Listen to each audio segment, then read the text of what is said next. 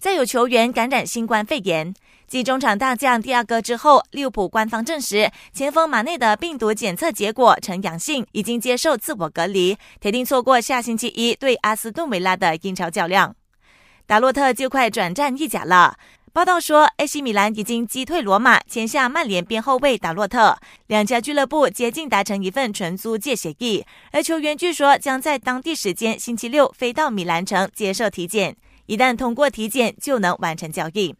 皇马有难了，他们家后卫卡瓦哈尔右膝盖内侧韧带受伤，将会缺战两个月。明天对阵莱万特的西甲比赛肯定上不了场。眼看卡瓦哈尔伤退，西班牙国家队随即召来巴萨球员罗贝托顶替入选，随队出战下星期与葡萄牙、瑞士和乌克兰的三场比赛。想要观看更多更精彩的体坛动态，尽在 Astro。